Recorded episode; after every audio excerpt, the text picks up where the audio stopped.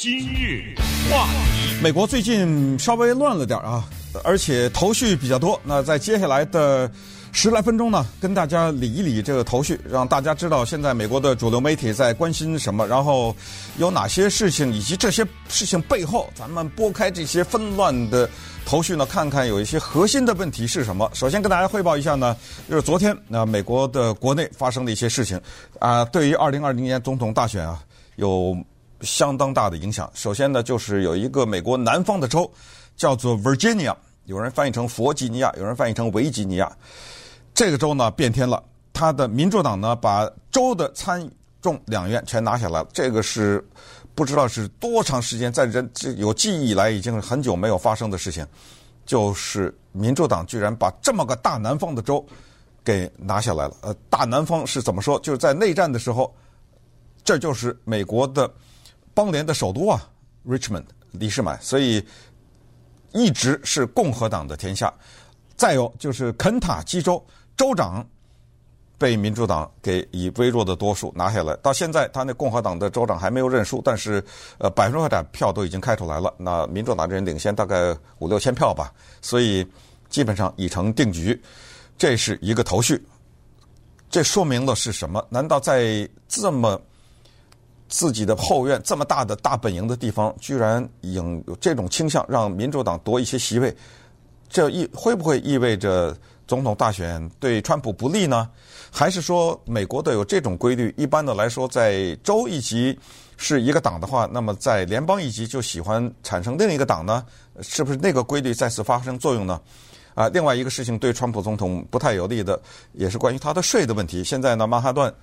检察官让他把过去八年的个人税和公司税全部的公开，那这个呢遭到川普总统的激烈的反对啊。他是说，这种调查，尤其是涉及到涉及到刑事这方面的调查呢，是总统的叫全权的豁免权啊，就是我完全有豁免权，你该调查调查什么？你等我从白宫离开以后，哪怕是假如我二零二零年当了总统，那你。八年以后，就是当然没有八年了，就是在我做了八年总统以后，你再调查我。那个时候我找我的律师，咱们在提呃白宫以外咱们再说。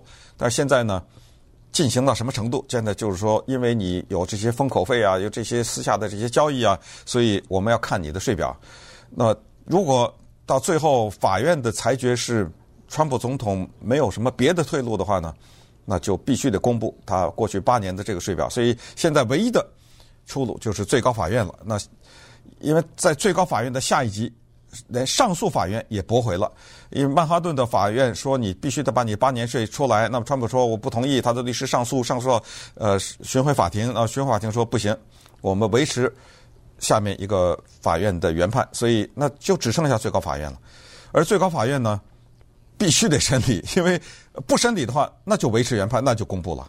呃，最高法院现在九名大法官，五名是保守的倾向，其中两个是川普总统任命的，所以看看最高法最高法院将怎么裁决这个事情，这又是一个头绪。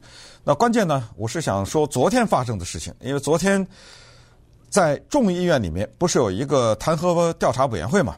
呃，弹劾调查委员会呢，昨天公布了他们在闭门听证的几个人的文字记录。所谓闭门听证，就是因为考虑到一些问题可能涉及到国家安全呐，或者怎么样呢？他们就采取了闭门听证的做法。这个里面涉及到的谁呢？涉及到美国驻乌克兰的特使，这个人叫 Kurt Volker，他在众议院里面闭门听证的内容变成文字公布出来。还有另外一个人，这是我更重点的要讲的这个人，叫做 Gordon Sondland。他是美国驻欧盟大使，他呢之前上个月在众议院里面和弹劾调查委员会面谈或者是听证了十个小时，这个十个小时写在纸上是多少页呢？三百七十五页，昨天公布了。那我们没有时间看这三百七十五页，可是这三百七十五页一公布以后的事情是引起我们注意的事情。先说说 Gordon Sondland 是谁，这个人。比较值得研究，他是一名犹太人，这个为什么值得提呢？因为之前我们在今日话题里面有一个比较长篇的分析，叫做“为什么犹太人倾向民主党”。这个和和现在我说的 s o u n d 就正好相反，他是一个大的共和党人。那么，有的人有时候会问：一个人他怎么会做美国驻联合国的大使、做欧盟的大使、驻日本大使、驻俄罗斯大使？哪来的这个人呢？呃，这个了解美国政治人也都觉得不奇怪，这就是一个交换，这跟民主党、共和党没关系，都一样，大家都这么做。你给我好处，我就任命你大使。这个叫 Gordon Sondland 的这个人，他给了川普总统什么好处呢？是当川普总统。获胜了以后，他需要举行一个就职典礼，就职典礼要花很多钱。那这一位 Gordon Sondland 呢，当时给了美国总统就职委员会一百万美元。他是做什么生意的呢？他是做酒店生意的。他是在全美国都有一些他的酒店，后来又做一些融资啊，什么投资啊，又做这个生意，所以他很有钱。给了川普总统一百万。然后就是说，哎，如果有什么大使啊，什么这种机会给我做做，钱我都已经够了，我想过过这个瘾。当时川普总统呢就任命他驻欧盟大使。注意，这个职务不是总统说给他就给他的，这个需要在参议院里面要投票，由委员会外交委员会投票表决。因为这个 Gordon Sondland 他。我 我们说叫做根红苗正啊，这这句话就是说他的呃历史呢，他的家族史很帮助他，因为他的父母都是在第二次世界大战的时候逃离了希特勒的迫害，犹太人嘛，呃，所以呃他有这方面的背景，再加上呢，他也有很多这方面的经验。他除了赚钱以外，他也从事一些政治的活动。当年。有一个人叫做 Mitt Romney 和奥巴马竞选总统的时候，他还是 Mitt Romney。当时是说，如果罗姆罗姆尼当了总统，他说什么交接委员会，他还是里面的成员，他还是有一些政治经验。所以在参议院外交委员会投票的时候，他通过了。呃，另外一个知识大家应该知道啊，所有的这些委员会，情报委员会、外交委员会、司法委员会，这些委员会都是两党组成的啊。所以在多数的情况下，他就通过了。这是他的背景，他做了美国驻欧盟的大使。那昨天发生了什么事儿呢？是这个事儿，他十个小时的听证，最后变成三百七十五页的一个记录公布了以后呢，他马上在昨天又补了一个文件。所以我强调“补”这个字，就是他补的这个东西在那十个小时里没有。他补了一个什么文件呢？他说：“哦，不，不好意思，不好意思，对不起啊，有个事儿啊，我想起来了。”补了这个文件，他把这个文件一补，就像一个炸弹似的就扔下去了。他补了什么？他想起了一件什么事儿呢？稍等一会儿，我再把它给说清楚一点，还小有点乱这头绪，但是我争取把它给说清楚。今日。话说实话，比起一九九八年来说呢，这一次的弹劾调查根本不够刺激哈。一九九八年那个时候，我和高宁每天早上做金融话题的时候，都兴奋得不得了，每天都有些新的东西。因为那个时候，一个美国总统在和一个白宫的实习生有这种各复杂的性关系，然后有 Linda Tripp 的窃听啊，有那个沾了精液的。蓝色的外套啊，有总统送给这个女人的礼物啊，有之间的夫妻关系啊等等，有 Kenneth Starr 的调查特别的刺激。这次呢，说实话有点说不清楚，说不清楚在哪里呢？这话我就说到这儿，以后没有什么更大突破，我也不再讲这种调查的事情。因为什么？因为他最后最后的回答，把所有的这些纷乱的头绪都拨开，就是这个问题。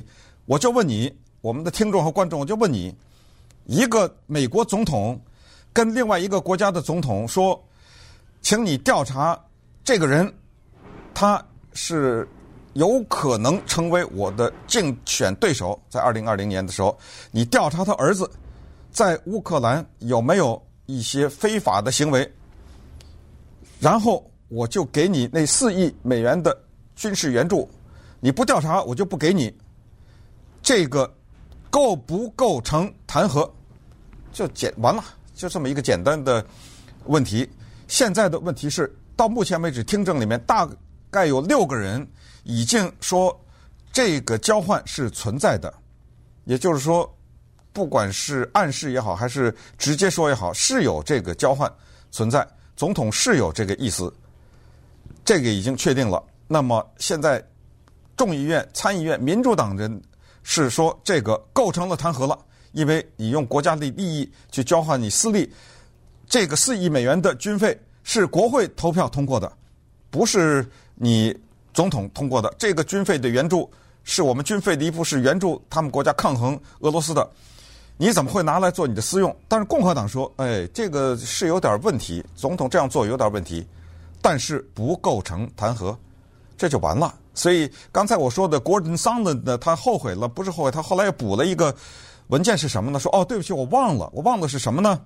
就是你们在听证问我，说我有没有对乌克兰的任何官员讲，说你不给我调查拜登的儿子，我就不给你批这一笔经费。我有没有说过这个话？我忘了。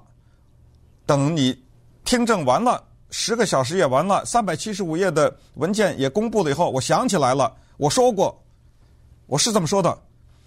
但是，注意这个但是，一，没有人告诉我这样说，川普总统没有让我跟他们这样说。但是，我是直接跟波兰的呃，直接跟乌克兰的总统泽连斯基的助手讲的。说你不调查，我就不给你钱。我讲了这话，是在华沙讲的，在波兰见见到的时候讲的。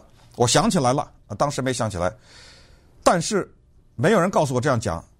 那么我为什么这样讲？是因为我得到了一个讯息，这个讯息是我们呢需要乌克兰做某些事情，才能给他。这个至于这个信息是哪来的呢？他说是我猜出来的，是我推测出来的。因为当时我给川普总统打了电话，我问他，说你到底想让乌克兰为你做什么？川普总统告诉我，我说我不要交换，我什么也不让他们做。然后我接着问了川普总统一句话，说你这句话是什么意思？既然你什么都不让他们做，为什么这个军费要扣？川普说。就是这，川普的原话是 “Do what he ran on”，这意思是什么？就是请他做他在选举的时候答应的一些事情，就把电话给挂了。那么，所以我的推测，这是总统的意思，就是这么回事儿。说到底就是这么回事儿。所以到最终的投票，共和党的态度现在也出来了。好吧，就算是他说了，你不给我，我就不给你，这个有点问题，但不构成弹劾。